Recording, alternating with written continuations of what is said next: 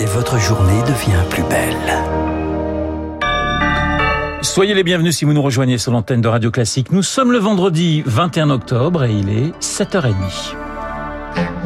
La matinale de Radio Classique avec Renaud Blanc.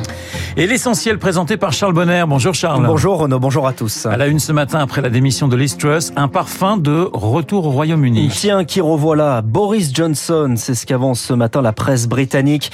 Bojo, comme on le surnomme, démissionnaire en juillet dernier, est possible homme providentiel chez des conservateurs en crise. Les scandales avaient eu raison de son mandat, mais en quittant le pouvoir d'un hasta la vista baby lancé devant les députés au Parlement, Boris Johnson laisse depuis planer le doute. Pas de quoi rassurer ces Britanniques jouant par Rémi Vallès.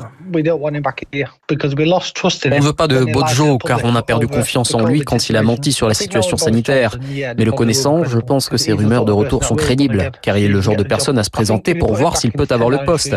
On a besoin d'un leader qui nous fera avancer et non reculer c'est le candidat évident. Il est très populaire toujours avec les conservateurs. Mais pour moi, c'est impossible parce qu'il il va être un désastre. Il représente le Brexit et on voit que ça marche pas du tout. Je préfère que Liz Truss reste que lui revienne parce qu'on a enfin réussi à le virer et maintenant s'il revient, ça va totalement en contre de ce que veut le pays. En France, s'il y avait quelque chose comme ça, les gens ils seraient dans la rue directement. Ici en Angleterre, on a un peu plus de mal. Mais si Boris Johnson revient, je pense que là, ça va vraiment inciter les gens à sortir dans la rue et réclamer des élections générales. Voilà, des élections générales prévues seulement en 2024. Le nom du nouveau Premier ministre sera connu d'ici vendredi prochain. Trois candidats maximum autorisés à participer. Les députés n'en garderont que deux qui seront ensuite départagés par les adhérents. C'est donc la politique économique qui a fait chuter l'Istrus. Des baisses d'impôts drastiques et une panique des marchés dans une économie en souffrance selon Wilfried Galland, directeur de la stratégie d'investissement chez Montpensier Finance. L'économie britannique est dans un état très compliqué parce que elle est en déficit de financement très très élevé. Hein. Le déficit courant de l'économie britannique, c'est 8% du PIB. Pour vous donner un ordre de grandeur, la France déjà, on n'est pas super bon. On est au-delà de 2% de déficit. L'économie britannique consomme beaucoup trop, ne produit pas suffisamment, n'exporte pas suffisamment, importe trop, et c'est véritablement un problème globalement pour euh, celui ou celle qui va succéder à Listrus. Ça va mieux entre la France et l'Allemagne. Le couple connaissait des divergences sur le militaire, sur le gaz. En plein sommet européen, ils ont tenu à rassurer après l'annulation d'un conseil des ministres communs. À la place, le chancelier allemand Olaf Scholz sera reçu mercredi prochain par Emmanuel Macron. Nous continuons de travailler, nous avançons. On n'a pas toujours les mêmes positions, ce qui est normal. Et nous sommes à un moment clé où beaucoup de choses sont revisitées dans notre Europe sur l'énergie, sur la défense, sur l'économie. Et donc tout ça nécessite un travail ardent. Mais comme je vous l'ai toujours dit, je pense que l'unité européenne est clé dans cette période et c'est ce à quoi nous travaillons. Une déclaration présidentielle à Bruxelles à 2h30 du matin car c'est presque une tradition européenne. Les négociations durent et se terminent au milieu de la nuit, signe que les discussions n'étaient pas si simples. Mais c'est fait. Un accord européen est trouvé pour calmer la flambée des prix de l'énergie. Eric Mauban, plusieurs mesures sont envisagées. J'ai bien euh, d'une feuille de route, à défaut de s'entendre sur des modalités précises. Un cap a été fixé. que Les 27 pays membres de l'Union européenne acceptent de favoriser les achats en commun de gaz avec l'idée qu'il reste volontaire afin de ne contraindre personne. Ces achats devront couvrir au moins un niveau cible obligatoire de 15% des objectifs de remplissage des stocks de l'Union européenne pour l'hiver 2023. Il a également été décidé cette nuit d'accélérer les négociations avec les pays producteurs dits fiables comme la Norvège et les États-Unis. Il faut faire valoir l'avantage du poids économique de l'Union européenne. Il s'agit d'éviter les négociations unilatérales qui favorisent la montée des prix. Autre avancée importante, un plafonnement du prix du gaz utilisé pour produire de l'électricité. Ce serait un mécanisme temporaire. Il est déjà mis en place en Espagne et au Portugal.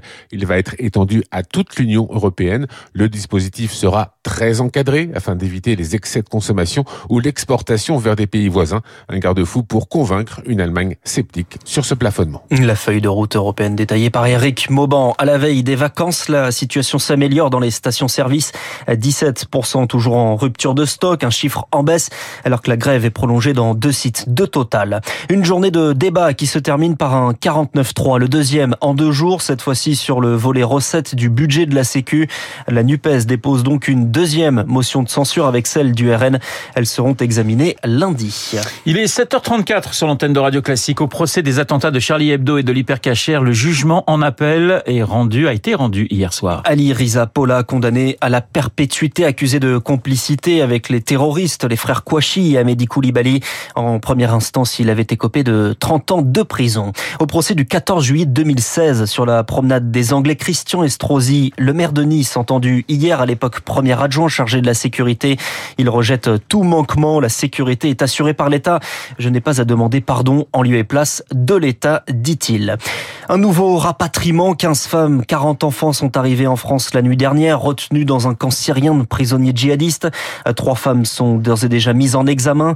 Les mineurs, quant à eux, sont confiés à l'aide sociale à l'enfance, des enfants qui bénéficient d'un suivi médico-psychologique assuré pour une quarantaine d'enfants rapatriés par le docteur Nicolas Bosque de l'hôpital Avicenne de Bobigny la vie française, ils peuvent être euh, pas du tout habitués à certaines choses et ça peut être très déstructurant pour eux. On va les voir euh, environ une fois par semaine pendant trois mois. Ça passe beaucoup euh, par le dessin, par le jeu, qui aide l'enfant à exprimer ce qu'il a vécu parce que c'est souvent des souvenirs, des, des, expériences extrêmement dures, des bombardements, la faim, le froid, parfois le deuil. Ces traumatismes vont amener du stress post-traumatique. Nous, on pose une indication d'un suivi à plus long cours parce que les difficultés continuent pour eux. Un propos recueilli par Léonard Cassette. Ils appellent à la dignité et au respect loin des agitations politiques et médiatiques. Communiqué des parents de la jeune Lola, tuée la semaine dernière. Un rassemblement est prévu aujourd'hui à Foucreuil, la ville d'origine des parents.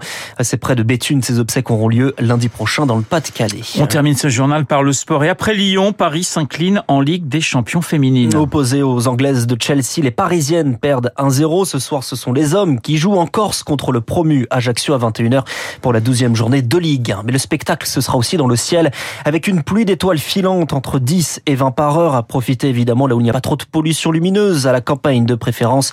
Dirigez votre regard pardon, vers la constellation d'Orient, au sud, sud-est.